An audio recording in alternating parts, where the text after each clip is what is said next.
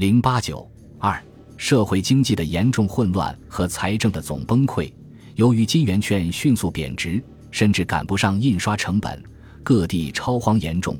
中央银行又发行大额本票，物价飞涨。到上海解放前夕，上海的物价比一九四八年八月份时上涨了十一万倍以上。这时的物价已不是几日一个涨峰，而是一日数次大涨峰。人们拿到金圆券不敢落袋，市场上或以黄金、美钞喊价，或以银元标价。农村物物交换盛行，邮局和铁路收费一改以银元为准。公用事业中，不但水电等费用以美金价格为基础，而日常变动，就是人们每天乘坐的公共车辆票价也往往隔日有变而无从预计。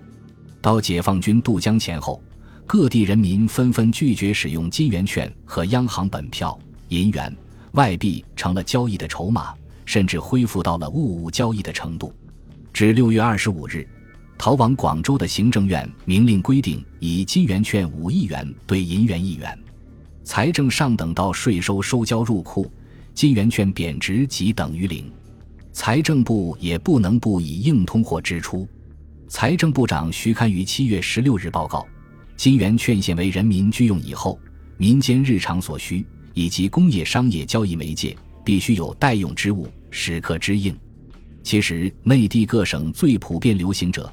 则为救助之银元，通商大部则以美金、港纸等外币代之，各种就有铜镍辅币，以随时随地作价为流通之筹码。甚至各商店、各学校亦多以纸片技术加戳以代筹码，紊乱现象达于极点。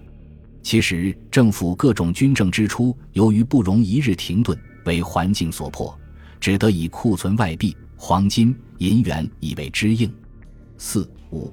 六三个月中，在国库方面先后付出者，即一银元三千四百四十三万五千九百七十元，二白银七十万两，三黄金十九万五千六百一十两，四台币四千四百三十五亿余元，五各种外币折合美金二千四百六十万零五千三百九十六元。七月三日，鉴于财政金融秩序全面陷于混乱，又实行所谓币制改革。实行银元本位制，并发行银元兑换券，结果这种纸币由于国民党政府已经完全失去信用，根本就发行不出去。